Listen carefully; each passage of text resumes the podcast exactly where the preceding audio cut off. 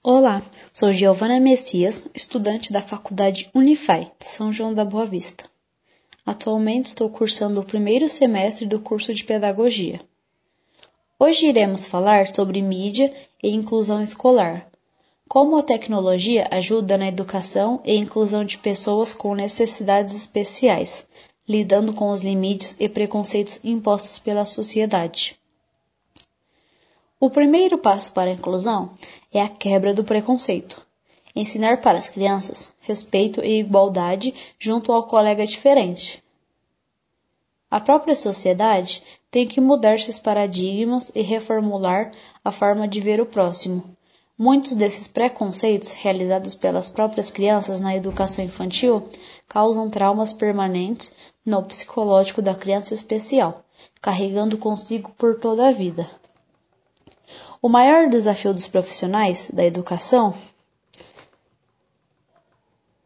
é ter técnicas e métodos para criar formas de ensino e integração de alunos especiais com os demais, partindo principalmente da educação infantil, iniciando os trabalhos em creches e pré-escolas, com avaliação e interação com a família e comunidade.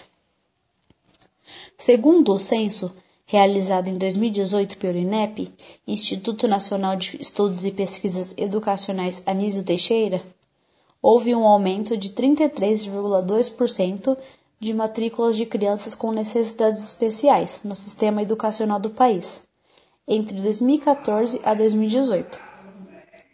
Estima-se o total de 1,2 milhões de estudantes, Deste número, cerca de 97,3% dos alunos estão na educação pública, dividindo a classe com estudantes não portadores de deficiência.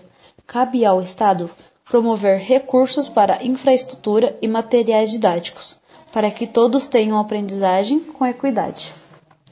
A tecnologia se tornou uma ferramenta de extrema importância para a aprendizagem de crianças com necessidades especiais, Professores utilizam equipamentos como computador para auxiliar o compartilhamento do conteúdo com os alunos. Para o deficiente físico, o computador seria um caderno eletrônico. Para o auditivo, uma ponte entre o concreto e o abstrato. Para o deficiente visual, o integrador de conhecimento. E para o autista, o mediador da interação com a realidade. É importante ressaltar que a escolha das ferramentas tecnológicas promovam entre os alunos interação lúdica que contribuam para a sua evolução motora e motricidade fina. A grade pedagógica deve ter um propósito e um tempo limite de cada atividade, evitando ao máximo o uso de tecnologia sem um objetivo.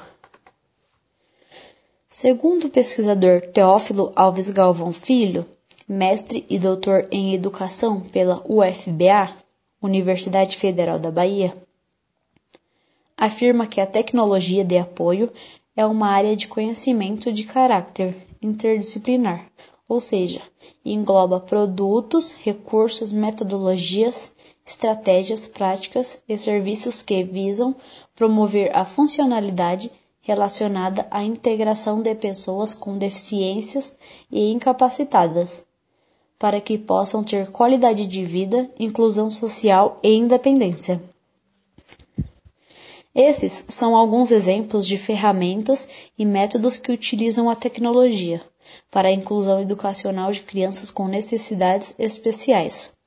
Os processos citados acima tendem a cada vez mais serem consolidados na grade curricular do sistema educacional de nosso país, utilizando mídias, programas e equipamentos para auxiliar professores a serem interlocutores para os alunos.